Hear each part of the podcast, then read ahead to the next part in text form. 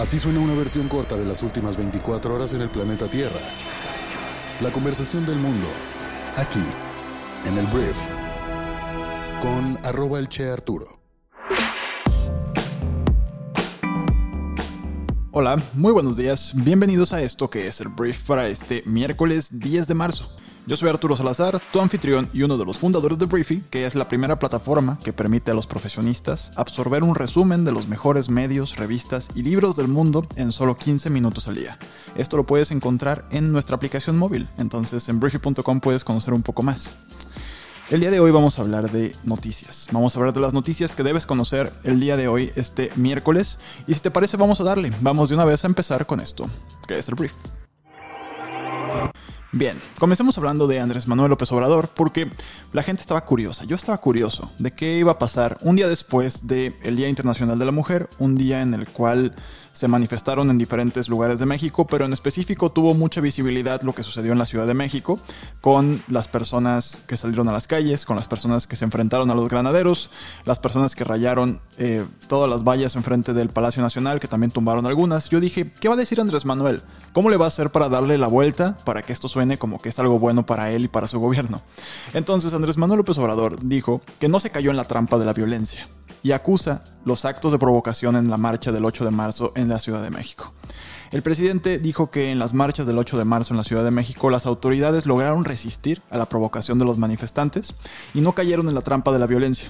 En su conferencia, el mandatario reconoció el trabajo hecho por las policías de la Ciudad de México pese a que fueron agredidas. López Obrador aseguró que las policías no agredieron a las manifestantes y dijo que de no haberse puesto las vallas enfrente a Palacio Nacional, se hubiera puesto en riesgo a más gente. Dijo que se pudo evadir el acoso y no se cayó en la trampa de la violencia y se resistió frente a la provocación. Quiero agradecer mucho a los encargados de la seguridad en la Ciudad de México, de manera especial a las mujeres de la policía, que resistieron estoicamente y que no cayeron en la provocación. Fueron agredidas y no se agredió a manifestantes. También celebro que haya ayudado el muro, porque fue evidente que querían vandalizar el Palacio Nacional y si no se hubiera puesto el muro, se hubiera puesto en peligro a mucha gente.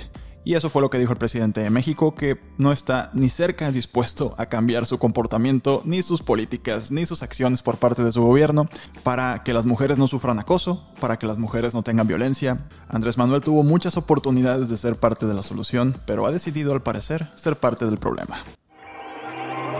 Hablemos de Rosario Robles, porque la ex titular de la Sede Sol y la Sedatu no se va a declarar culpable por su cargo que enfrenta por la estafa maestra, pero va a buscar ser testigo protegido por otros delitos y al parecer se va a querer llevar entre las patas a funcionarios del expresidente Enrique Peña Nieto como Luis Videgaray. Ahí te va la historia. Rosario Robles decidió retirar la propuesta que había hecho la Fiscalía General de la República de declararse culpable de las omisiones en la firma de convenios que dieron paso a la estafa maestra, a cambio de que se le impusiera una pena reducida.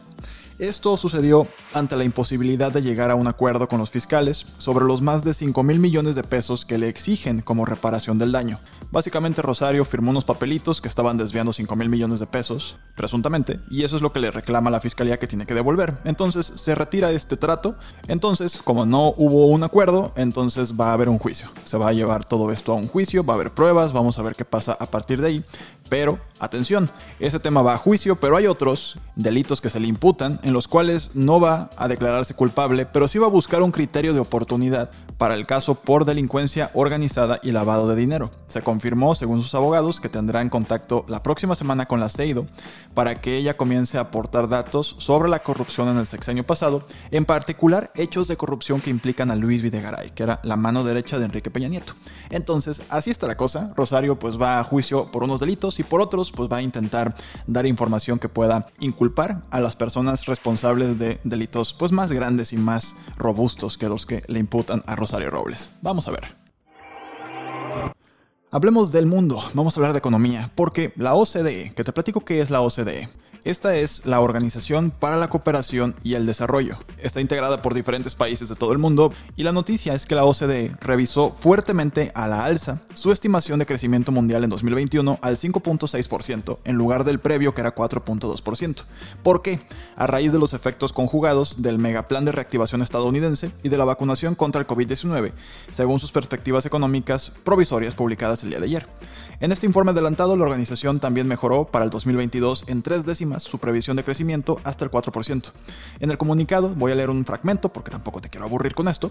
Dice, las perspectivas económicas mundiales han mejorado claramente a raíz del despliegue progresivo de vacunas eficaces, el anuncio de las nuevas medidas de apoyo en algunos países y señales que muestran que las economías se acomodan mejor de lo previsto a las medidas de restricción.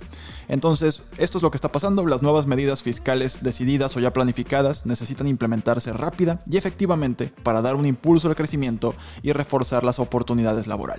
¿Escuchaste? Gobierno de México, las nuevas medidas fiscales decididas o ya planificadas necesitan implementarse rápida y efectivamente. En México ni siquiera tenemos iniciativas fiscales para la reactivación económica.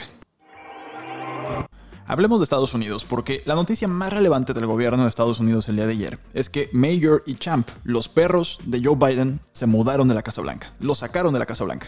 Estos pastores alemanes fueron retirados de la Casa Blanca después de que el perro más joven, que se llama Mayor, mordió a un agente de seguridad. Según los medios estadounidenses, las mascotas han sido enviadas de regreso a la casa de la familia Biden en Wilmington, Delaware. Entonces, pues el sueño americano les duró muy muy poquito a Mayor y a Champ. Hablemos del chismecito real, caray, el chisme de la corona británica. Ayer hablábamos de la entrevista que esta Meghan Markle y el príncipe Harry dieron a Oprah, esta gran celebridad estadounidense. Y dentro de las declaraciones de Meghan Markle habló y se le acusó a ciertos miembros de la familia británica, de la familia real británica, de haber sido racistas a la hora de tomar en cuenta pues de qué color iba a ser el hijo de Harry y de Meghan, siendo Meghan una mujer afroamericana. Entonces, ante todo esto, explotó la bomba en Inglaterra y ahora la prensa británica busca al miembro racista de la familia real. La prensa busca identificar al miembro de la familia que manifestó esa inquietud sobre el color de la piel del hijo de los duques de Sussex, Archie, antes de que el pequeño naciera.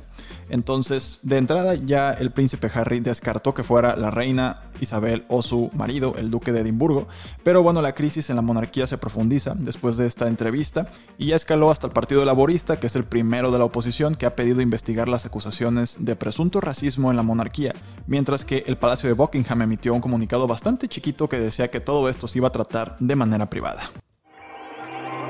Hablemos de los Juegos Olímpicos de Tokio, porque ayer se anunció, el gobierno de Japón y los organizadores de los Juegos han decidido que este año el evento deportivo sí se va a llevar a cabo en la capital nipona, sin embargo, con una gran diferencia, no habrá espectadores extranjeros.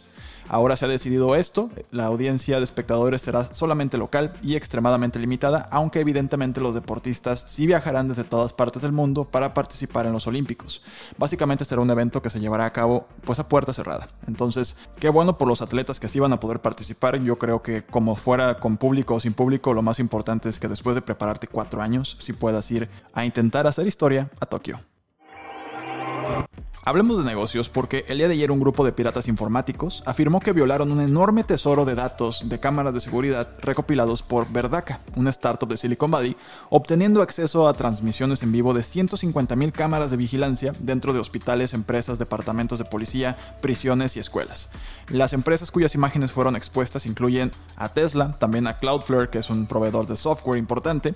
Entonces, estos hackers pudieron ver videos desde el interior de las clínicas eh, de salud para mujeres, hospitales y psiquiátricos, oficinas, etc. Entonces, la violación de datos fue llevada a cabo por un colectivo de piratas informáticos internacional y tenía la intención de mostrar la omnipresencia de la videovigilancia y la facilidad con la que se pueden ingresar a los sistemas, fue lo que dijo Tilly Cotman, una de las piratas informáticas que se atribuyó el mérito de violar las instalaciones de Verdaca en San Mateo, California. Entonces, esto seguro va a tener consecuencias y pues qué miedo, ve tapando tus cámaras de tu laptop. Hablemos de fútbol porque el seleccionador alemán Joaquín Lowe, el director técnico de la selección alemana, va a dejar su cargo un año antes de lo esperado. Se supone que tenía contrato hasta el año 2022 después de la Copa del Mundo, pero se va a retirar este mismo año después de la Euro. Este hombre ganó una Copa del Mundo en 2014 con Brasil y se va un grande, se va un grande a retirarse. No sé qué vaya a hacer ahora, pero se va Joaquín Lowe. Muy bien, esta fue la conversación del mundo para este miércoles. Espero que te haya gustado y que te genere mucho valor. Recuerda entrar a briefy.com para conocer más acerca de nuestra plataforma y empezar tu periodo de prueba hoy mismo, ¿por qué no? Para los suscriptores de Pro, nos vemos en Cashin, que es la continuación de este podcast, pero que hablamos de negocios y de mercados. Nos vemos allá justamente ahora. Entonces no me queda más que agradecerle a todos haber estado aquí. Nos escuchamos el día de mañana en la siguiente edición de esto que es el Brief. Yo soy Arturo. Adiós.